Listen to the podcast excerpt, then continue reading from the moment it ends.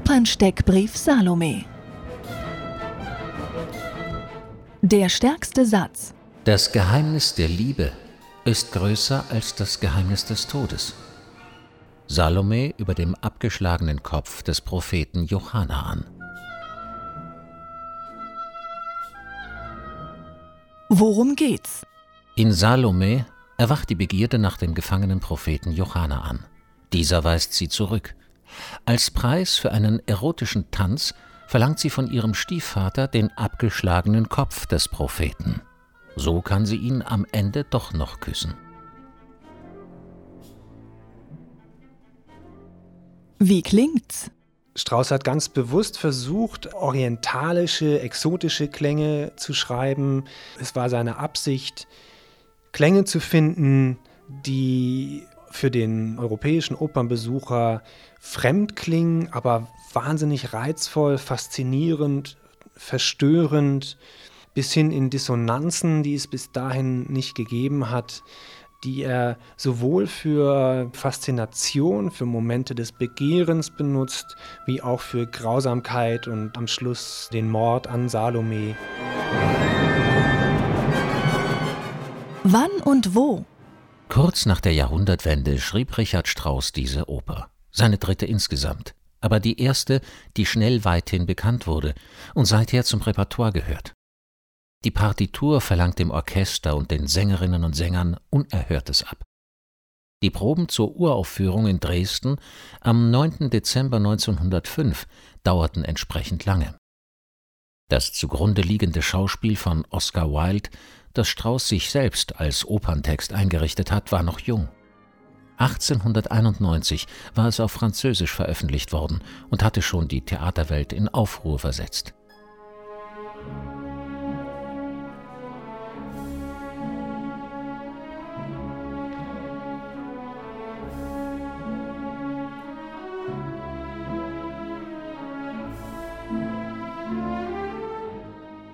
Berühmt und berüchtigt? Natürlich war schon das Stück von Oscar Wilde ein Skandalstück und ist von der Zensur erst überhaupt nicht erlaubt worden und äh, erste Aufführungen in Deutschland konnten nicht öffentlich stattfinden, sondern nur auf Einladung.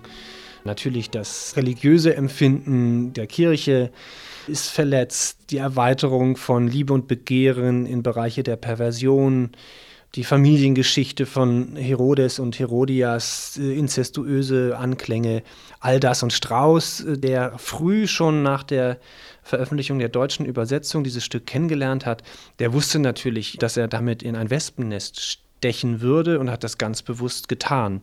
Tatsächlich hat es gedauert, bis das Stück erlaubt worden ist. In Dresden die Uraufführung ähm, konnte stattfinden, aber zum Beispiel hat sich Gustav Mahler sehr früh dafür eingesetzt, das in Wien zu spielen. Und in Wien mussten noch Jahre vergehen, bis das Stück von der österreichischen Zensur genehmigt wurde. Es gibt dieses Zitat von Kaiser Wilhelm II., der gesagt haben soll, es tut mir leid, dass Strauss diese Salome komponiert hat. Ich habe ihn sonst sehr gern, aber er wird sich damit furchtbar schaden. Und Strauss zitiert diesen Satz genüsslich mit der Pointe, von diesem Schaden konnte ich mir die Garmischer Villa bauen.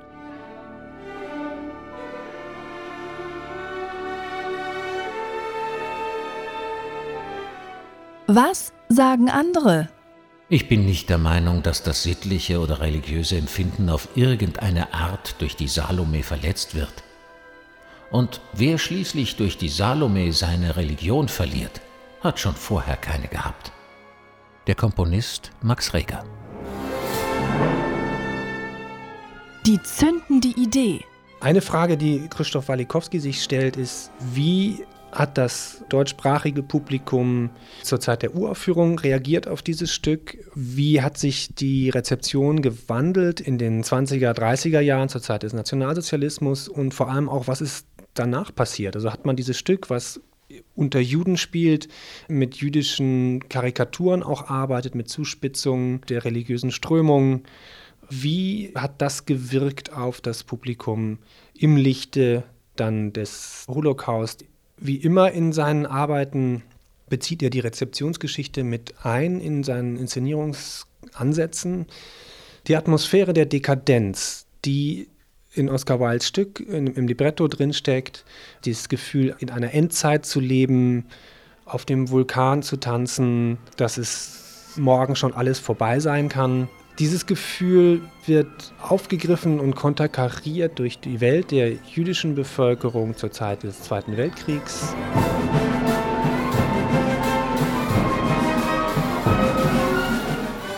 Fürs Pausengespräch. Etwa ein Jahr nach der Uraufführung in Dresden ist dieses Stück auch erstmals in Österreich gespielt worden, in Graz.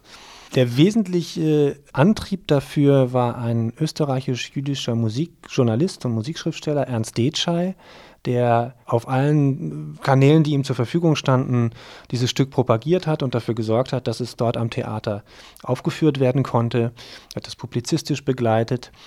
Und zu dieser Erstaufführung in Graz ist die Musikprominenz der Zeit gepilgert. Alban Berg, Giacomo Puccini, Gustav Mahler, viele andere äh, Komponisten, Künstler, Schriftsteller und wahrscheinlich auch ein junger Schüler, der später sehr berühmt und berüchtigt geworden ist, nämlich Adolf Hitler. Der ist wohl auch zu dieser Aufführung gekommen, von diesem Stück über die jüdische Prinzessin.